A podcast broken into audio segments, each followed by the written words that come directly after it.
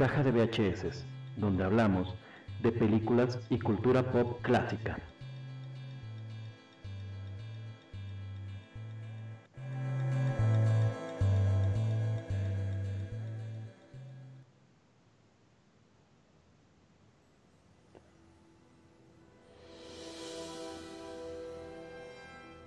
Sean ustedes muy bienvenidos a el primer programa de Caja de VHS, en donde vamos a hablar acerca de cultura pop clásica, algunas reseñas de películas, algunas anécdotas que vamos a tener los conductores de este programa.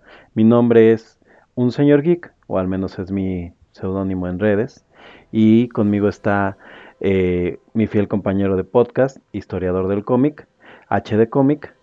Eh, y bueno, ¿cómo estás? ¿Cómo te va hoy, historiador? Excelente, listos para arrancar esta, este nuevo proyecto. Exacto. Pues bueno, el día de hoy es eh, domingo, domingo 6 de octubre de 2019. Es el primer programa de, de Caja VHS. Y cuéntanos un poquito, historiador, ¿cómo, cómo empezamos este proyecto? ¿Cuál es, ¿Cuál es la idea hacia la que va este proyecto? Pues empezamos un poco con la idea de que ya habíamos eh, por ahí mencionado en algún momento que nos interesaba a los dos hacer algo, eh, a lo mejor en solitario, bueno, al menos por mi parte eh, era un poco en solitario, y pues ya cuando nos juntamos y empezamos a ver las ideas que teníamos, pues yo creo que coincidimos en, muchas, en muchos aspectos en cuestión de películas retro, películas este, icónicas para la cultura pop, que pues no solo es interesante para nosotros, también es interesante para la este, las personas que nos siguen en redes sociales, porque si tú te fijas, la cultura pop está presente en cada uno de los aspectos de nuestra vida cotidiana, desde series este, de televisión, tenemos memes, tenemos este, comentarios. Eh, no falta el amigo que llega y te hace un comentario de, de, Los Simpson y lo cachas y va, ahí estamos, ahí está la, la cultura pop presente. Así es, Así es, justamente la idea de este programa es, como, como bien Dios dice historiador, eh, que podamos platicarles acerca un poco de esto que nos apasiona a nosotros, que es pues toda la cultura pop, todas estas películas con las que crecimos en... Honestamente, eh, mucho se habla acerca de que la gente creció viendo películas, eh, a través de rentarlas en el videocentro, a través de rentarlas en este en los videoclubs. en mi caso particular, la verdad es que mi cultura pop es por eso que tengo como mucho conocimiento de películas que no me tocaron de este, tanto de estrenos, es un poquito lo que pasaban en Canal 5. Eh, todas estas películas de la trilogía de Canal 5, estas películas eh, que de repente te encontrabas en el 7, algunos churrazos, y otras películas que se volvieron de culto. Eh, hay, hay algunas que incluso yo creo que el hecho de que las pasaban en televisión abierta, pues las convirtieron en películas que, que en México son muy queridas y que a lo mejor en otros países pues no son tan tan reconocidas actualmente. Entonces pues esto es lo que les queremos entregar a la gente que nos escuche pues a partir de ahora en estos en estos programas de, de caja de VHS donde queremos darles algunas recomendaciones encontrar ese público que tal vez hoy eh, no conoce algunas de las de las películas algunas de las cosas que nosotros pues vivimos eh, pues hace ya unos años y pues por otro lado recordar, ¿no? Recordar es, es vivir, dice el Tri. Así es, recordar es vivir y pues también ver que no seamos los únicos que compartimos este gusto por la cultura pop, que también la, pues eh, te, decía, hay, hay, una generación marcada por la cultura pop y pues bien, como lo mencionas, las personas que no la conocen pues se acerquen también a este fenómeno, se podría llamar fenómeno cultural, eh, que nos involucra mucho el, tener que ver películas. Eh, como, como tú lo dices, eh, la cultura del videocassette en, en, nuestro país pues estuvo muy arraigada, pero yo creo que yo también con el Canal 5, con el Canal 7, es con lo que nos, nos empezamos a empapar de la cultura pop. A partir de ahí empezamos a desarrollar ese gusto y pues teníamos esa ventaja, la televisión abierta tenía esa, esa ventaja este, eh, hasta la fecha todavía vemos que tienen algunos churrazos que pasan por ahí. Hijo, pero este, actualmente ya está bien complicado. ¿eh? La verdad es que la, televisión abierta el día de hoy no es tan este no está ya experimentando tanto con lo que presentan honestamente en cuanto a series por ejemplo de televisión Tienen tres o cuatro, lo poco que yo he visto, y la verdad es que realmente ya películas pasan poquísimas y es un martirio ver películas actualmente en televisión abierta porque te puedes aventar una película de dos horas en, en dos horas 45 minutos. Eh, y la verdad es que lo poco que producen al día de hoy ya es este como más reality shows, como estos programas de enamórate si puedes y no sé qué tanto. Y a nosotros nos tocó una época diferente, te digo, yo me acuerdo mucho eh, esta, este tiempo de Canal 5 de la trilogía, en donde te aventaban tres películas como, como en la misma línea, ¿no? Entonces, por ejemplo, un día aventaban Rambo, este, Comando y este, terminaban con este...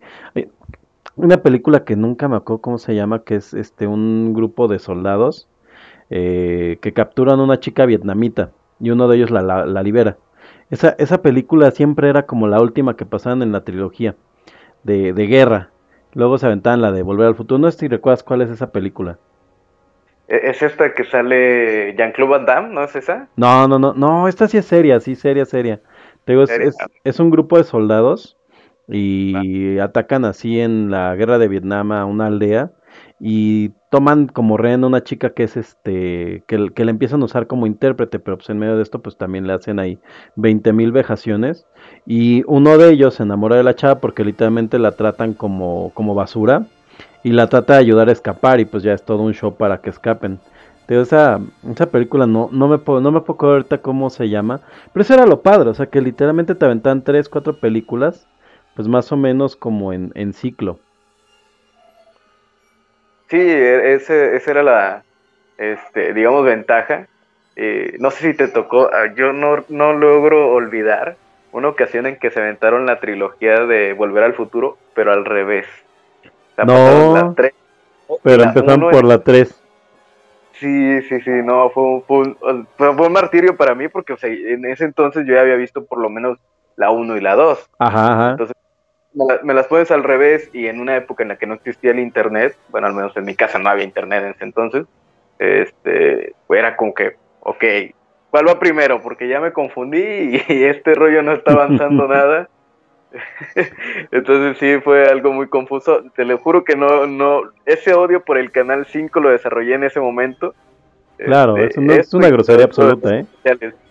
Sí, sí, sí, es una mentada, es una mentada. Que te y aparte me imagino que ya no podían este, resolverlo, ¿no? Era como, güey, ¿ahora qué hacemos? No, no, nunca me tocó, pero yo sí recuerdo, bueno, te, te voy a contar un poquito. Cuando yo tuve un, un VHS, es una videocasetera, literalmente hasta entrados los 97 más o menos, 98 entonces, antes de eso, todo lo que yo veía tenía que pasar en Canal 5. Entonces, el día que pasaban Volver al Futuro para mí era, era, era el día de Volver al Futuro. Y literalmente yo podía agarrar y decir, hoy no salgo porque hoy toca ver las películas de Volver al Futuro. O sea, para mí era un evento. Para mí era un evento. No, no creo que haya otra persona que tenga como esta experiencia así. Aunque sí existía, o sea, sí había quien no tenía un VHS. Entonces, el día que tuve un VHS, te alcancé a ir a un videocentro y hasta tengo claro qué película renté y todo. Entonces, para mí, como que esa época de la trilogía, de, de las películas de, de, Canal 5, me acuerdo mucho. Eh, eso no te tocó porque somos de, de edades diferentes. Te llevo con unos 6 eh, años, más o menos. Pero me, me acuerdo que antes, el jueves o viernes en la noche, si no es que todos los días, pero si no, por lo menos jueves y viernes, eh, la programación de Canal 5 se terminaba. Eh y empezaban con una película. Y siempre aventaban como las mismas. Aventaban este, la de Total Recall. Aventaban por ahí alguna de, de Rambo. Aventaban la de Comando. esas de Rambo y Comando, ¿cómo les gustaban? Robocop. Robocop la pasaban mucho en la noche y hacían también su ciclo de Robocop. ¿Nunca viste la trilogía de Robocop? Uy, sí, soy, soy fan y a la, a la vez es como que, ¿cómo puedo estar viendo esto tan desagradable? Pero ponme otra vez esa maldita película. Es en serio que no, no, no, no te cansas de verla. y, está cañón, porque te digo, aventaban la, este, aventaban la película a las 2 de la tarde, o sea, la 1. La, la 2 la aventaban ya, este, ya terminando la, la, la, la última película. Pero a veces no te ponían la 3, o sea, de hecho había una cosa muy chistosa en la trilogía de Canal 5, que literalmente no te aventaban a veces todas las películas. De hecho, había veces que como que aventaban uno dos, o a veces saltaban y ponían, por ejemplo, la uno de esa, de esa serie y la tres.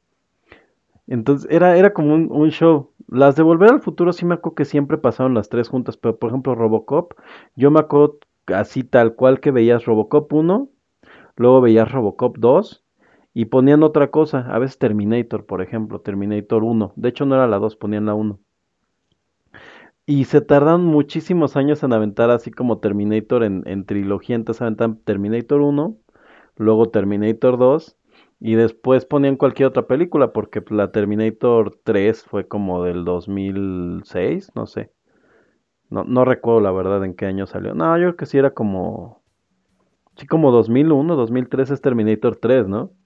Sí, sí, sí, eso ya, ya es de la década de los 2000. Ajá, ya, este. Ya, ya no entraba en las trilogías. De hecho, el formato de la trilogía de Canal 5 se debe acabar como en esas épocas. Sí, se acabó más o menos por el 2000 y algo, 2003, 2004.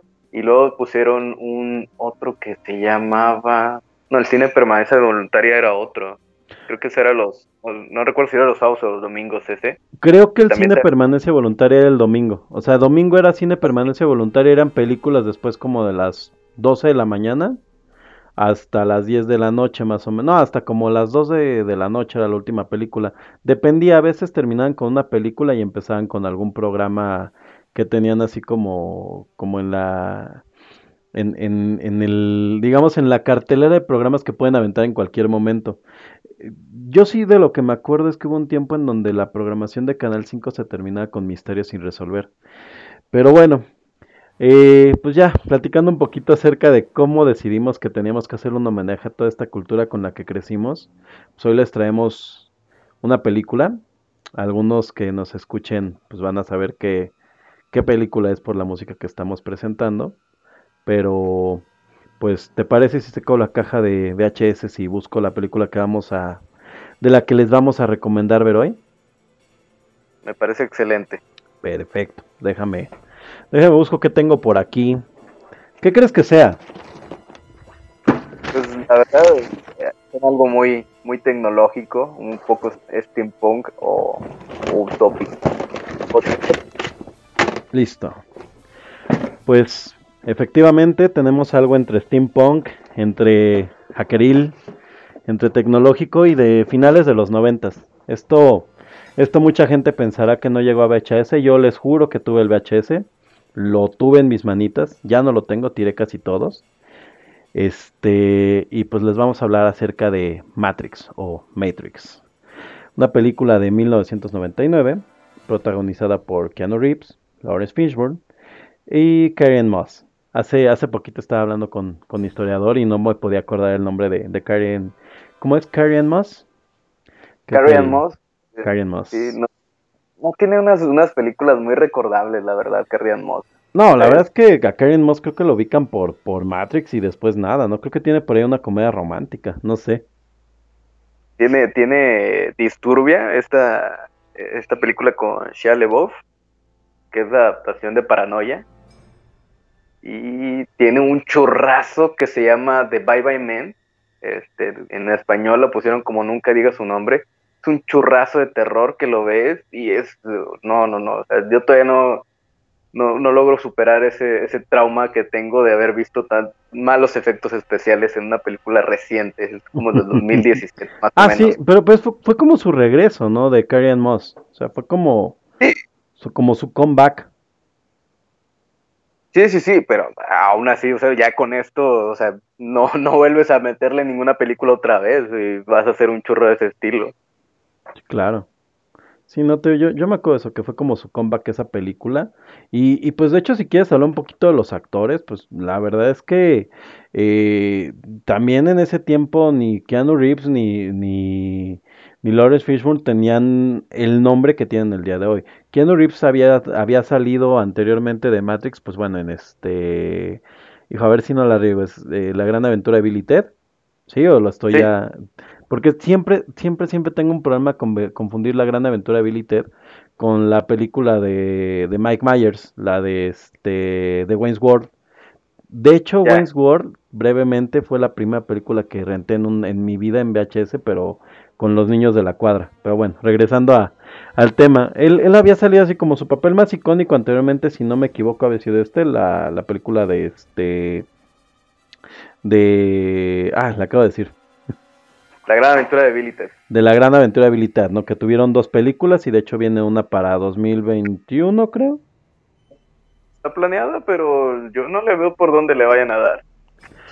Yo, yo creo que para, para hacer esa película van a aventarse una historia como de ellos ya siendo viejos y como, como que una, una película de comeback, ¿no? La verdad es que no, no veo para dónde vaya esto. Eh, pues espero que no les pase como un, eh, la de dos tontos muy tontos, o como quiera que le hayan puesto a la, a la segunda parte y sale este, los mismos, este, Jim Carrey y el otro tipo, siempre se me olvida el nombre del güero. Este, no, no te preocupes, nadie se sabe su nombre. O sea, la, la verdad es que sí es complicado. De, de hecho, este cuate tampoco tiene como muchas, este, muchas películas, ¿eh? O igual y sí, no, no lo ubico por alguna en específico. Tiene una cara muy, muy peculiar el, el güero este de, de, de tonto y, y, más tonto, no sé cómo se llama sus películas. La verdad no me acuerdo cómo se llama la segunda parte, pero digo, si la llegaste a ver, yo vi como 10 minutos, la verdad, y la quité. Yo la, yo también vi la mitad, estaba en Netflix, no sé si sigue, más o menos, y me quedé en la parte en donde este descubren que el personaje de Jim Carrey, o sea, ni siquiera me acuerdo el nombre, tiene, tiene una hija. Y el otro güey se enamora de ella. Y esto así como que, ok, qué incómodo. sí, sí. Este, pues en la comedia americana es algo a veces un poco común, ¿no? En Bad Boys pasa, pasa en, en esta comedia de Chani Tatum, como se llama el tipo, con, con el ex, gordito. También ahí pasa. ¿Johan Hill? Sí, él, él. Jonas, sí, sí, sí. Este, pasa muy, muy común, no sé por qué pasa tan común eso en, en las películas americanas, ¿no? O sea, es como que, ok, o sea, es ahí algo problema que, como... que les gusta jugar con él. Pues finalmente es una situación cómica, quieras o no. Es, bueno, si no te pasa a ti, ¿no? Yo creo que si te pasa a ti es una, es una situación en donde vas a terminar en el alarma. Pero bueno, este, y pues bueno, por ahí, por ahí andaba este, este Keanu Reeves, ¿no? Que creo que lo que, lo más famoso que había hecho hasta ese momento era Billy Ted. Me parece que por ahí había salido en algunas otras películas. Eh, no sé, ¿lo recuerdas de algún otro papel antes de Matrix? Eh, punto, punto de quiebra. Ok. Y es la que sale con Julia Roberts, la del autobús. Ah, claro. Eh, pero tengo una duda. De hecho, ahorita ando ya este, revisándolo. Tengo una duda si justamente esta película de máxima velocidad le pusieron aquí. Es este. es antes o después de, de Matrix. Creo que sí es. Creo que es como eh, contemporánea. Que si me había estado. Mm. A ver, vamos a ver. Billy Ted Excellent Adventure es de los noventas. Punto de quiebra justamente 1991. Uh, ah, ok, sí. Antes de esto, en donde había salido y era. Es bastante recordado su papel es en Drácula, de Bram Stoker. Aparece como el abogado que va a la casa de Drácula. No, no recuerdo su nombre. Bueno, aquí dice Jonathan Harker. La verdad es que lo estoy viendo en IMDb. No les voy a mentir. esa, es de, esa es del 92. Y de esa actuación le, le dicen mucho a Keanu Reeves que pues, la verdad es que el cuate no, no tenía ninguna expresión y era ya estaba cañón haber trabajado con el nivel de director con el que estaba trabajando y pues que no sacaron como, como mucho de él, ¿no? Muy, un papel muy plano.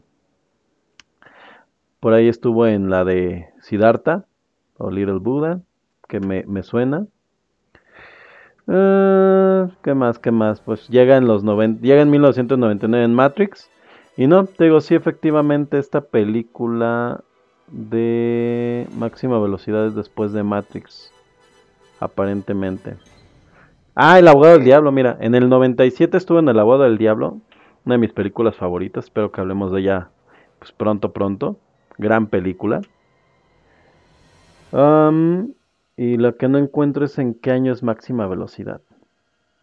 Déjame, te ayudo. Es Speed. Ah, no, sí, es del 94, tienes toda la razón.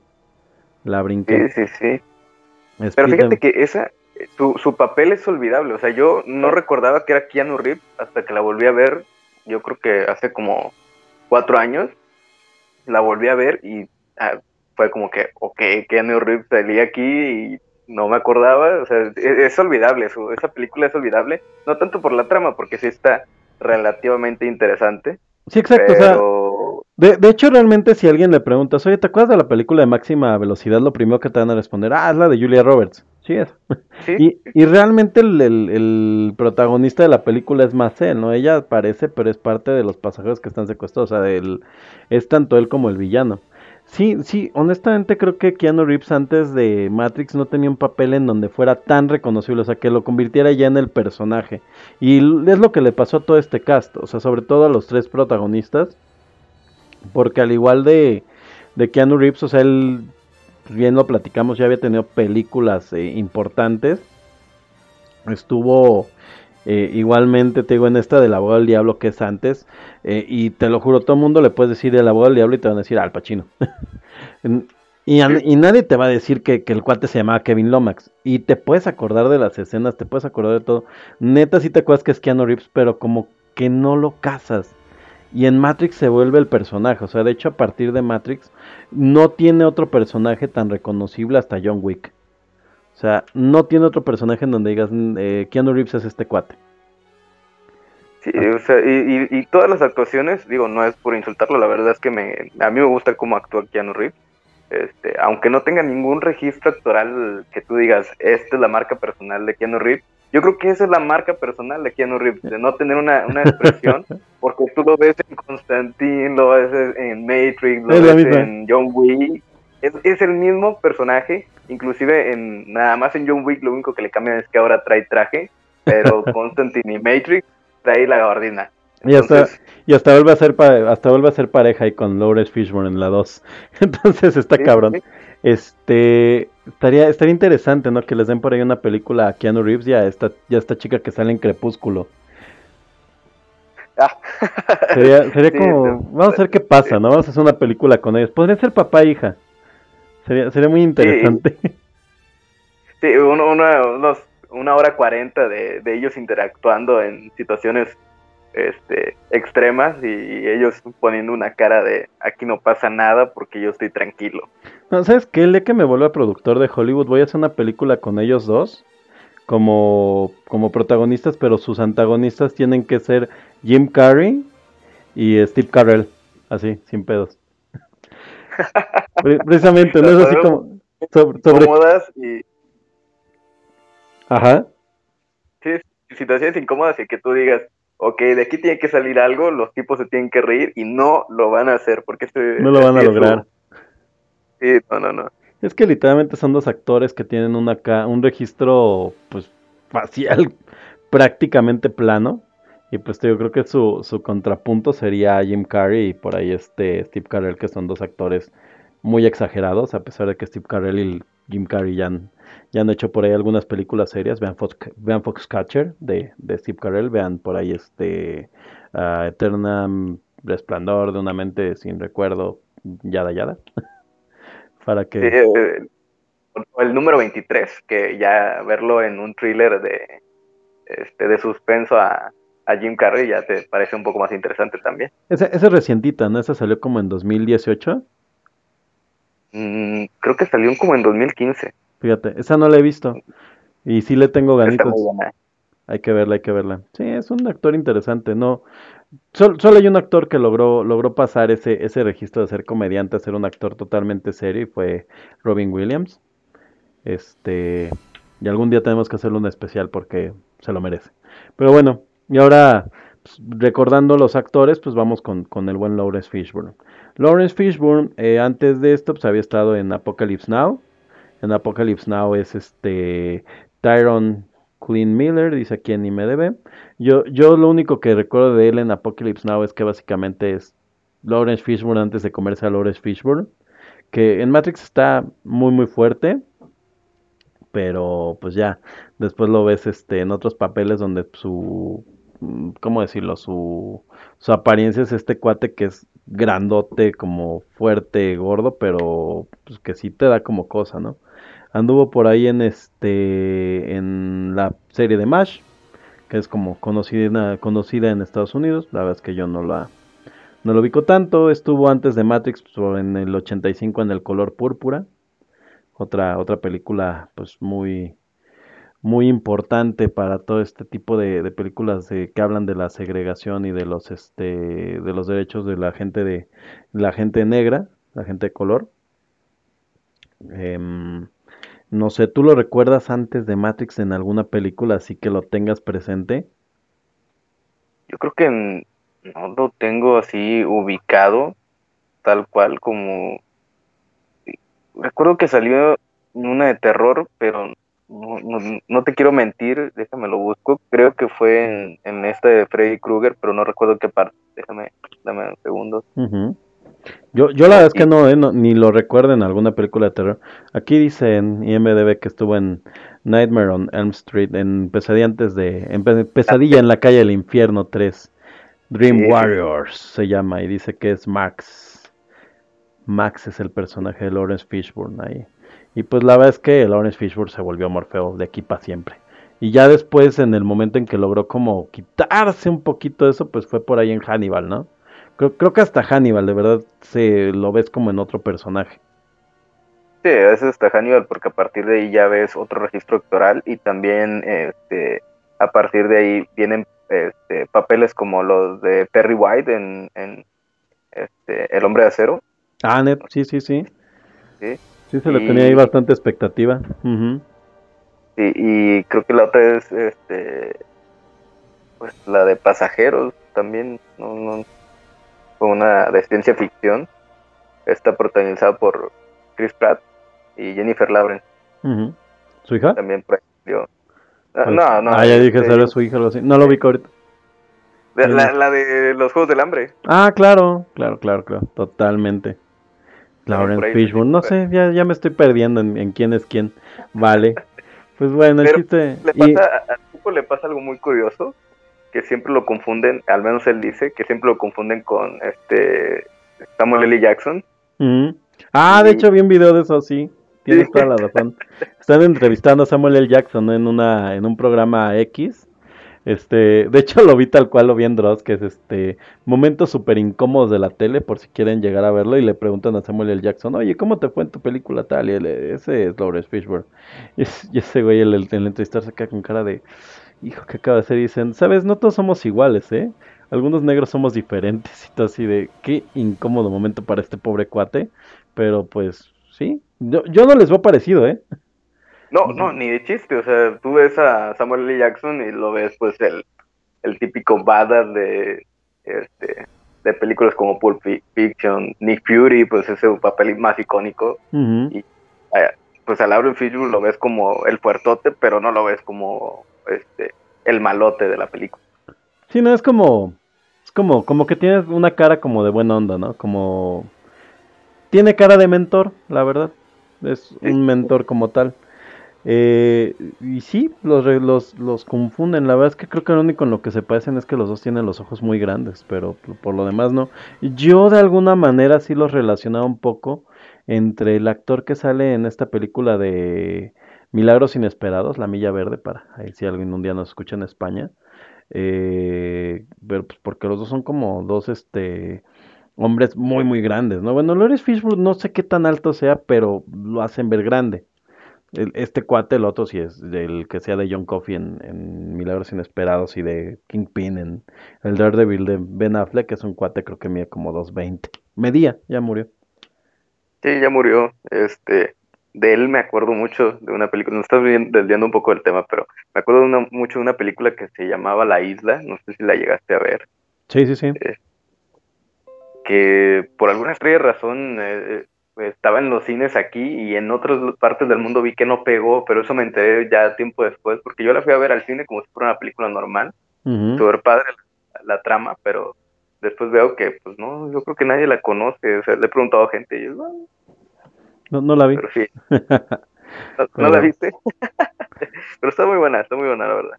Está, está creo que en Netflix o estaba. Es que, hijo, la recomendación, de hecho, para hacer recomendaciones en Netflix, como vamos a tener formato podcast, sería de, pues mira, al 7 de octubre, porque a 7 de octubre, ahorita son las 12 de la noche de, del 7 de octubre, Eh, posiblemente está todavía en Netflix.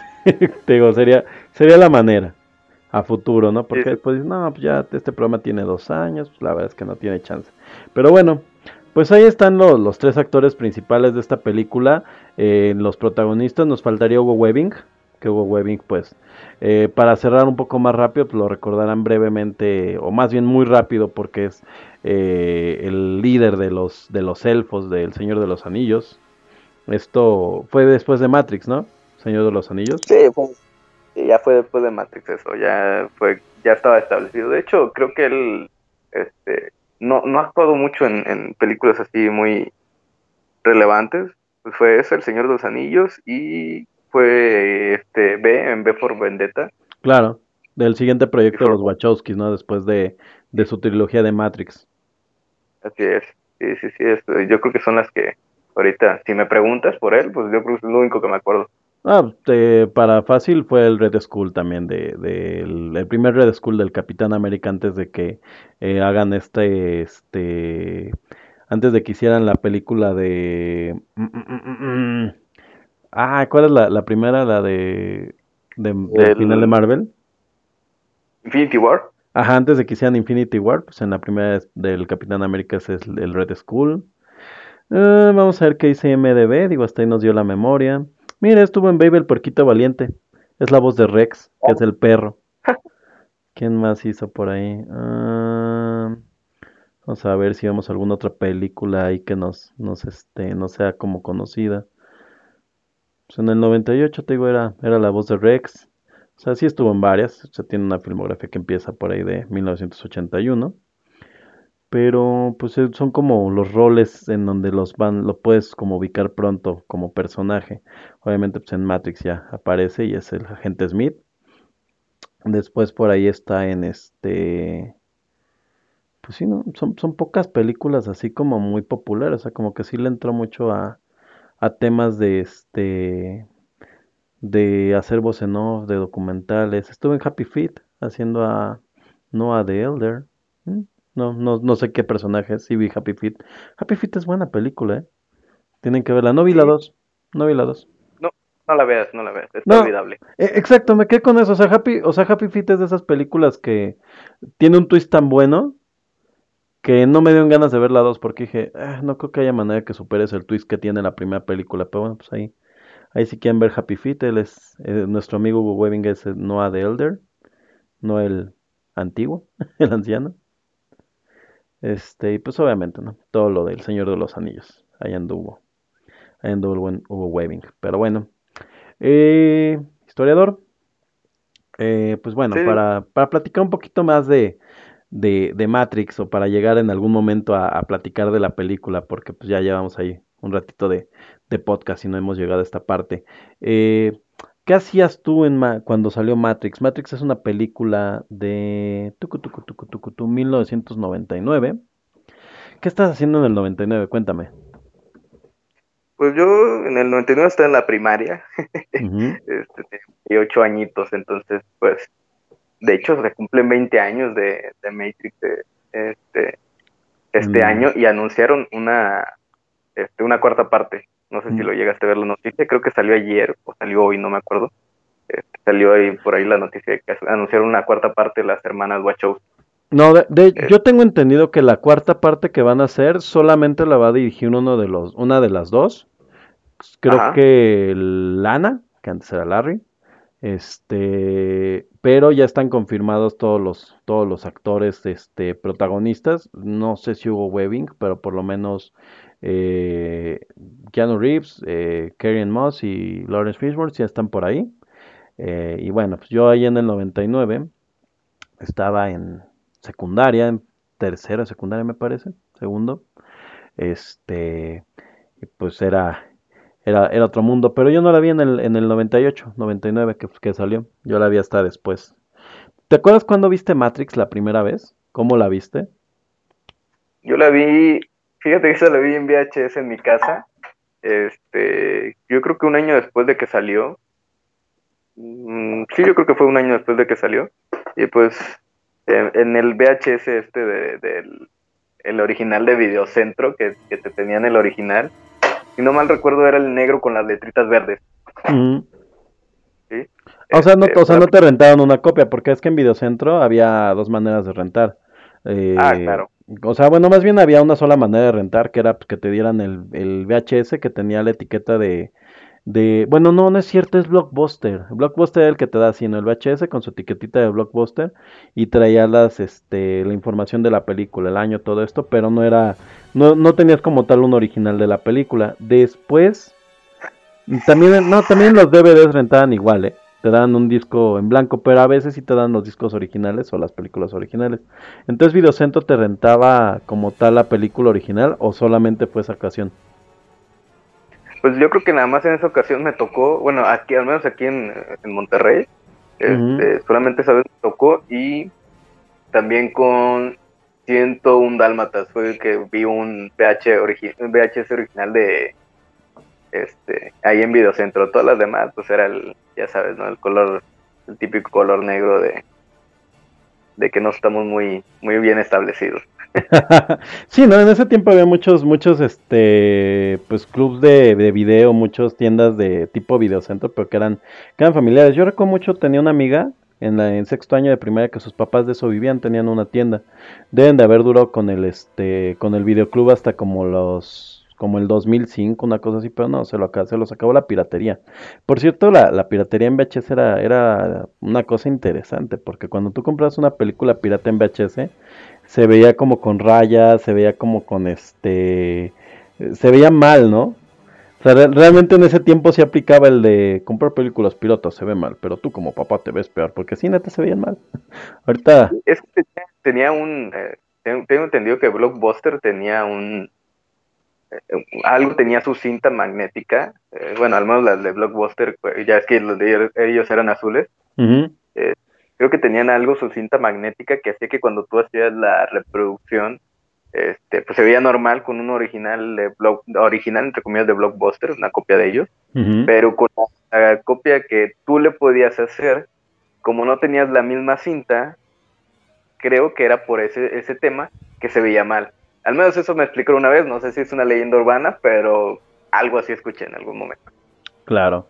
Pues, o sea, yo lo que sé es que las películas, para que no puedas hacer la copia, lo que tenían era como una especie de, de cinta magnética que dañaba la copia que hacías, pero tú podías volar la cinta magnética y era como copiaban los piratas.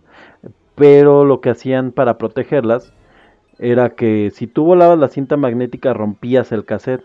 Entonces los piratas se las daban, se las ingeniaban para hacerlo, pero pues evidentemente pues el 98 era otro mundo, ¿no? O sea, estamos hablando de que estabas a punto de cambiar de siglo, faltaban dos años eh, para cambiar de, siglo, que fue cuando, cuando pues empieza todo este tema de Matrix no había prácticamente internet, o sea, existía. Matrix es del 99. Solamente quería, quería corroborar. Obviamente empieza su producción uno o dos años antes. Y pues es, esta visión del mundo, ¿no? Donde empezamos con el internet, es internet a 54 kbps todavía. Tienes que hacer marcación telefónica. De hecho, en la película hay sonidos de marcación telefónica. Eh, y empieza este mundo de, los chats este, por IRC, de los chats por, este, por solo texto en donde la gente empieza a compartir información justamente de cómo, cómo este, hacer eh, hackeo a los equipos. No empieza con esto el hacking, tampoco, o sea, tampoco el Internet liberó el hacking, solamente entregó más información, simplemente eh, Bill Gates y Steve Wozniak este, se dedican a, hackear las líneas telefónicas allá antes de, crear la Apple II, bueno, la, primera Apple de hecho. Estamos hablando de que el hacking existe desde que existen las computadoras pero en el 90, desde el 95 para adelante que empieza el internet, pues se hacen estas redes de hackers que empiezan a, a jugar, ¿no? Con lo que pueden hacer eh, ya atacando equipos, pues a través de internet. Y, pues mucha gente se empieza a preguntar, pues cómo se organiza esta gente, hacia dónde, hacia dónde van estos movimientos. Y pues en algún punto los Wachowski eh, ven una película que se llama Ghost in the Shell donde eh, empiezan a, también tener otras preguntas que después meten en Matrix. La pregunta de eh, realmente qué es lo que te hace ser un ser humano, ¿no? Ghost in the Shell es un androide que no tiene ya cuerpo humano, pero tiene una mente y se preguntan, bueno, si tú tienes una mente dentro de un, dentro de un cuerpo, dentro de un caparazón, dentro de un shell, pues, ¿eres humano o no eres humano? Entonces los Wachowski se preguntan, dicen, bueno, ¿y si realmente no estamos viviendo una realidad? Y esto pues es un poco de lo que habla, de lo que habla Matrix, ¿no? Así es, eh, Matrix ya empieza este, a hacer las preguntas de eh, ¿es esta el, mundo real? ¿Qué pasaría si, vivimos dentro de la, de la simulación? Eh, si una simulación es la que nos controla, ¿quién es, lo, quién es el que controla la simulación? todo este tema eh, que de hecho ha, dado para tratados, para, ensayos, inclusive he visto tesis que se tratan de eso. Entonces, si ya empieza ese tema de, de, ver la realidad virtual como si como, como algo, algo, algo serio. Este, porque hasta ese entonces no habíamos visto nada de realidad virtual. Yo creo que pasaron años para que viéramos algo concreto de realidad virtual como la que tenemos actualmente. Así es. Sí, de, o sea, mm, vaya, los experimentos de realidad virtual empezaron desde hace mucho. O sea, una de las de los momentos en que llega la al, al público común pues, es con la este con la Virtual Boy y justamente es cuando se empiezan a preguntar eso, ¿no? Y de hecho ya antes de Matrix estaban películas como hay una película ahorita no voy a recordar el nombre de, de, un chico que está jugando un videojuego y el videojuego es como en realidad virtual. Y es una película de terror, es un, es un slasher en donde supuestamente se sale el villano del videojuego al mundo real y empieza a matarlos. A, propósito de Matrix, justamente te digo, en los 98, 96 hasta el 99, 2000, empiezan, empiezan a, a, a tener esta como visión de vamos a hacer películas en donde hablemos de cómo le tenemos miedo a la tecnología, pero ya no se le tiene miedo a la tecnología como en Terminator. En Terminator el miedo a la tecnología es las máquinas se van a levantar y nos van a conquistar, quién sabe cómo, porque van a, van a tomar control y conciencia. En Matrix es cómo la tecnología que nos está uniendo el día de hoy, eh, que nos permite hablar a una persona de México con un cuate de Rusia, eh, va a mover el mundo de tal manera que podamos este, terminar destruyéndolo. Y, no solo Matrix lo explora, lo explora. Para ese tiempo hay una película muy buena y bastante desconocida que se llama Sid 3.16. Vamos a, voy a, eh, sí, sí voy a, sí voy a googlear tal cual el nombre. 3.1416 me parece se llama. Que es una película en donde supuestamente hacen un virus eh, bueno, hacen un programa, un programa como de, antivirus, pero que, puede controlar todo lo que es la parte de la, del ingreso y la salida de la gente de la red. Eh, y el cuate este se da cuenta que lo van a, este, que lo van a borrar después de las pruebas y se sale de, del internet al mundo real. Entonces te digo, hay, una serie de películas que empiezan a, tocar este tema. Tú me platicabas antes cuando estábamos preparando el programa otra que recordabas que, que va como muy ad hoc para ver cuando, cuando hace esta trilogía de Canal 5 de Matrix, ¿no? Sí, el, piso 13, este, nivel 13 en, España. Este, eh, yo creo que, de hecho, creo que es del mismo año, no me equivoco. Y pues sí, o sea, es, es, básicamente la misma temática, solamente que en este caso es el mundo real, ingresan hacia la, simulación y la simulación es en los años 50, si no mal recuerdo. Así es. Eh, y, pues de ahí se va, se va desarrollando una serie de eventos que pues eh, eh, parece interesante, es el, hay un asesinato por medio, hay realidad virtual y pues también el tema existencialista que se trata en Matrix, este, se trata también aquí.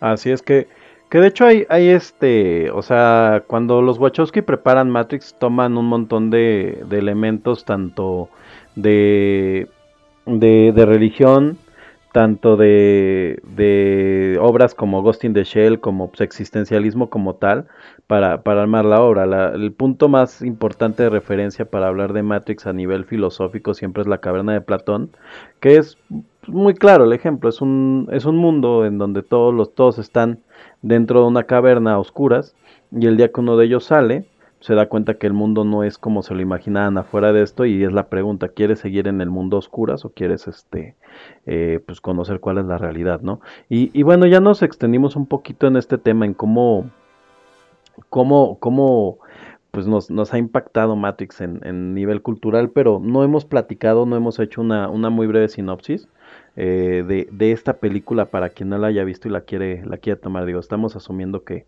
muy posiblemente ya la vieron, pero que pues, tal vez alguien la, la, la va a, a, descubrir hoy. Entonces, ¿te parece si vamos una cancioncita y este y después de esto pues ponemos este les presentamos la sinopsis y les platicamos algunas de nuestras escenas favoritas? Me parece muy bien. Bueno, pues va, vamos entonces con esta canción del soundtrack de Matrix, porque no le tenemos miedo al copyright, que se llama Rocky's Dead.